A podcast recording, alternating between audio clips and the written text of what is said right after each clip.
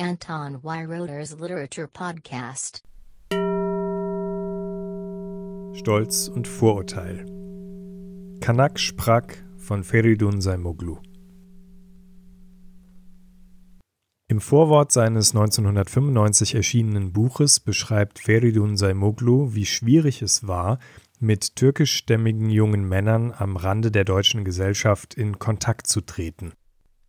Es genügte nicht, dass auch er türkische Vorfahren hat. Als Studierter war er erst einmal suspekt und musste von einem Kontaktmann vorgestellt und in diese Gesellschaft eingeführt werden, bevor man mit ihm sprach. Was die jungen Männer ihm dann auf die einfache Frage, wie lebt es sich so, zu sagen hatten, ist als eine Sammlung von 24 kurzen Statements das Buch Kanak Sprak geworden. Feridun Saimoglu hat diese ihm vorgetragenen Monologe auf Band aufgenommen oder mitgeschrieben und aufbereitet. Die türkischen Begriffe, die sich in den Redeschwall seiner Gesprächspartner gemischt haben, hat er dabei ins Deutsche übersetzt. Davon abgesehen geben die Texte aber wohl das wieder, was die jungen Kanakster, wie sie sich selbst teilweise nennen, loswerden wollten. Das Spektrum reicht vom 13-jährigen Schüler über Rapper, Gigolos, Müllmänner, Arbeitslose und Zuhälter bis hin zum 33-jährigen Patienten einer psychiatrischen Klinik.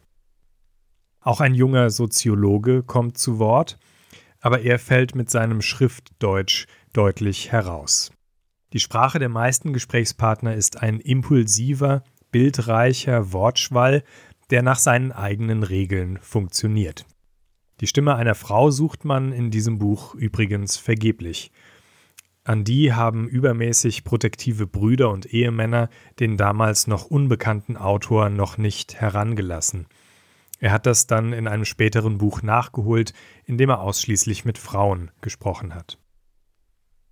So verschieden die in Kanak Sprak zu Wort kommenden Männer auch sind, sie sehen sich alle, bedingt durch die Herkunft, in einer mehr oder weniger alternativlosen Außenseiterrolle. In den meisten Monologen geht es darum, wo genau man sich am Rande der Gesellschaft befindet, wie man sich dort durchschlägt und nach welchen moralischen Prinzipien man lebt. Diese Verortung findet zunächst als eine Abgrenzung von den anderen statt. Das sind vor allem erst einmal die Alemannen, deren langweiliges, privilegiertes, von Leistungsstreben bestimmtes Leben nicht nachahmenswert erscheint.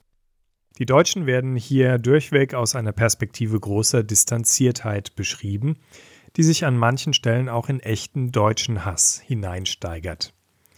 Den meisten Beiträgen sind die Deutschen aber nur eher bedauernswerte Nebenfiguren, irgendwo in einer absurden Parallelgesellschaft, die in diesem Land den Ton angibt, leider könnte man aus Sicht der Gesprächspartner hinzufügen.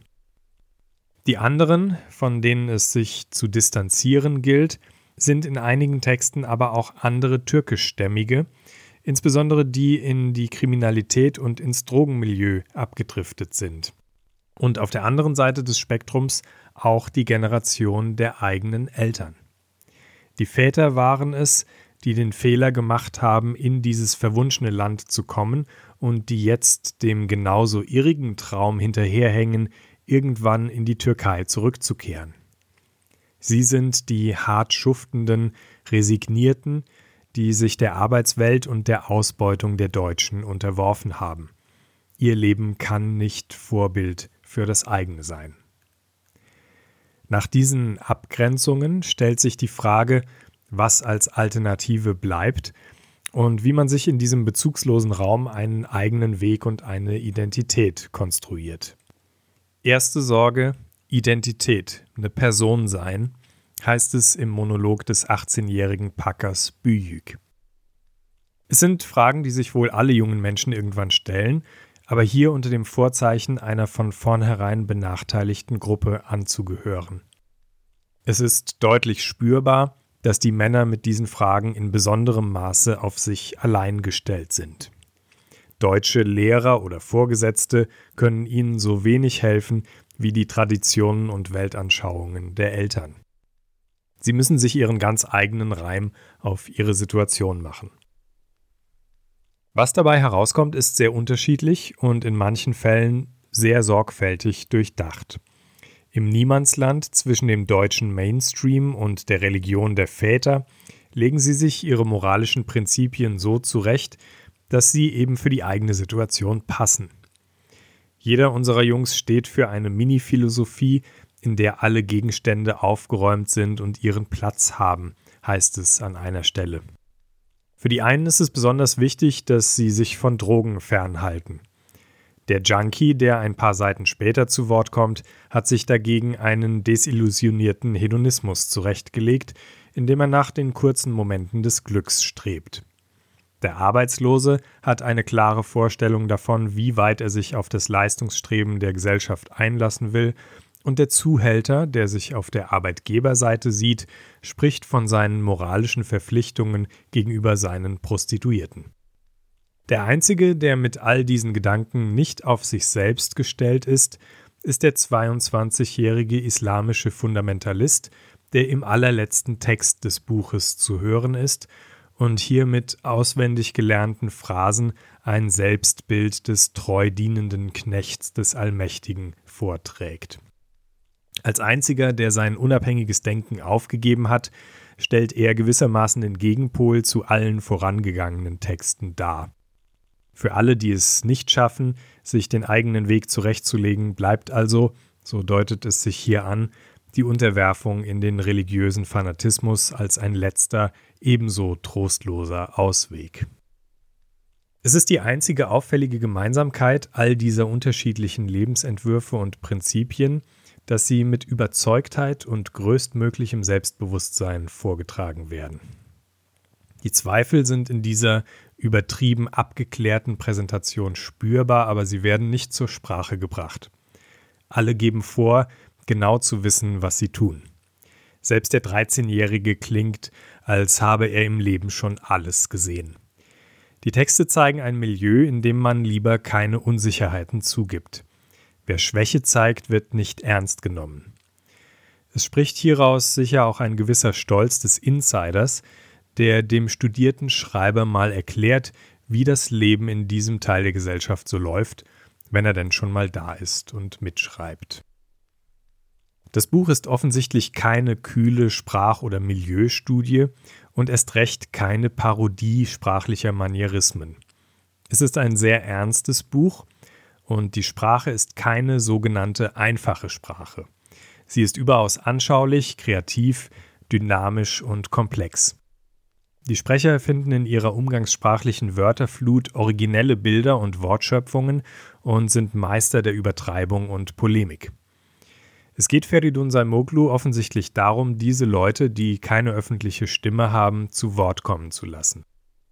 Ihre Meinungen kommentiert er nicht und macht sie sich nicht zu eigen, aber im Vorwort spricht er sehr klar über die prekären sozialen Bedingungen, in denen diese Gedankengänge entstanden sind.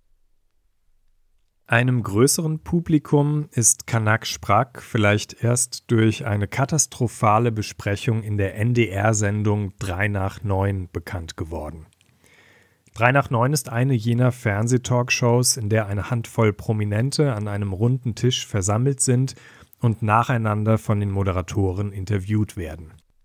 Im Mai 1998, drei Jahre nach Erscheinen des Buches, war Feridun Saimoglu dort zu Gast. In den ersten Minuten seines Interviews musste er ausführlich erklären, warum die Männer seines Buches sich selbst als Kanakster bezeichneten, aber von Deutschen nicht so genannt werden wollten.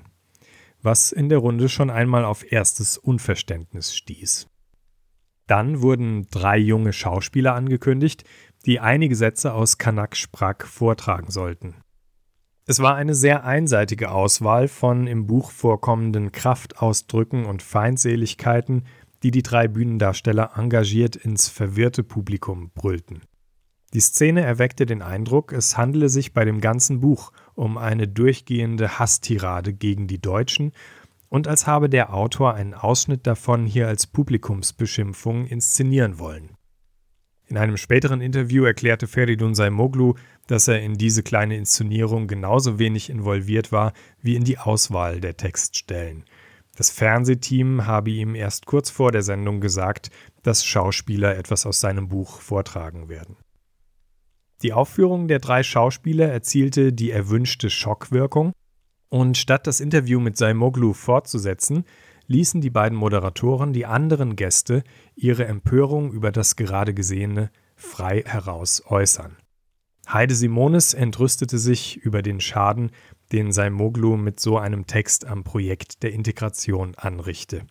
Norbert Blüm sagte, er sei zwar ein Freund klarer Sprache, aber das hier gehe doch deutlich zu weit. Wolf Biermann richtete die Frage an den Autor, was überhaupt an ihm echt sei. Seine pfäffische, salbungsvolle Art zu reden oder die starken Töne, die man gerade vernommen hatte. Allein Harald Junke hielt sich zurück und spekulierte, dass das alles vielleicht so hart klingen müsse, damit man darauf aufmerksam werde. Gelesen hatte das Buch natürlich niemand und wie Biermanns Frage zeigte, legte auch niemand Wert auf die Unterscheidung, dass die zitierten Sätze nicht vom Autor selbst stammten, sondern eingefangene Originaltöne waren.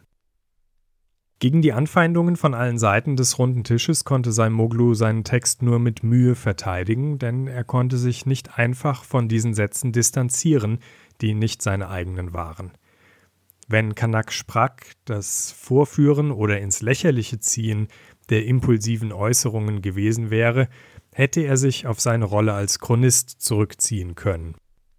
Aber das Buch verwirft das am sogenannten Rand der Gesellschaft geäußerte eben nicht, sondern nimmt es ernst. Der Autor hielt also zu seinen Quellen, auch wenn diese hier durch die einseitige Auswahl von ihrer aggressivsten Seite gezeigt wurden. Während sich eine große Koalition aus Norbert Blüm und Heide Simonis gegen ihn in Rage redete, versuchte er vergeblich, die soziale Situation zu erklären, in der diese Sätze entstanden waren.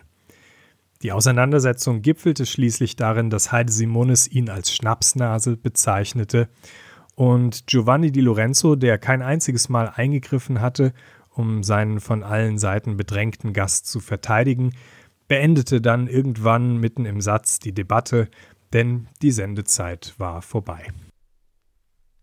Das 3 nach 9 Desaster ist einerseits ein deutliches Beispiel dafür, wie wenig, zumindest noch Ende der 90er Jahre, Spitzenpolitiker die Personengruppe verstanden, die sie durch ihre Politik zu integrieren glaubten.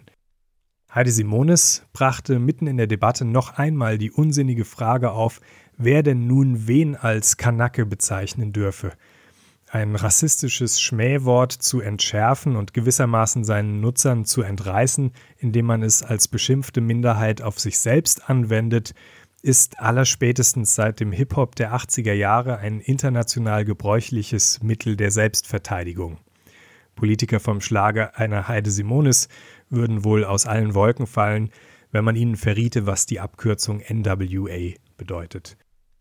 Kanak Sprack wäre gerade für diese Gattung wirklichkeitsferner Integrationsprediger eine wunderbare Lektüre, weil es genau zeigt, wie sich am empfangenden Ende der integrationspolitischen Maßnahmen die Identitäten und individuellen Lebensentwürfe trotz aller Widerstände und ohne staatliches Eingreifen selbstständig formieren.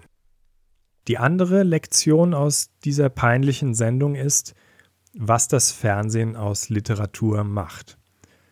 Grundsätzlich hat das Fernsehen keine Zeit für Bücher, will sich aber irgendwie trotzdem mit ihnen schmücken. Ernsthaft darüber zu reden wäre zu langweilig. Es muss laut knallen und alle müssen sich aufregen. Dann darf jeder prominente Nichtleser was dazu sagen und wenn der Autor etwas klarstellen will, ist leider die Sendezeit vorbei. Nächstes Thema. Das sklavisch den Prinzipien der knappen Sendezeit und der direkten Übertragung unterworfene Medium Fernsehen ist offensichtlich unfähig, das vollkommen anders geartete, auf die Ewigkeit ausgerichtete Medium irgendwie abzubilden. Fernsehmacher können nicht verstehen, dass das Buch im Fernsehen das überlegene Medium im unterlegenen ist und nicht umgekehrt. Kanak Sprack ist inzwischen ein historisches Zeugnis über die Kinder der ersten Gastarbeitergeneration, die heute so alt sind wie damals ihre Väter. Es ist eine schonungslose Kritik der Benachteiligung und Zweiklassengesellschaft und gleichzeitig eine Sammlung origineller Gedanken zu Moral und Lebensweise. Nicht zuletzt ist es, dank seiner Sprache, auch ein bildreiches und poetisches Buch. Anton Weiroder's Literature Podcast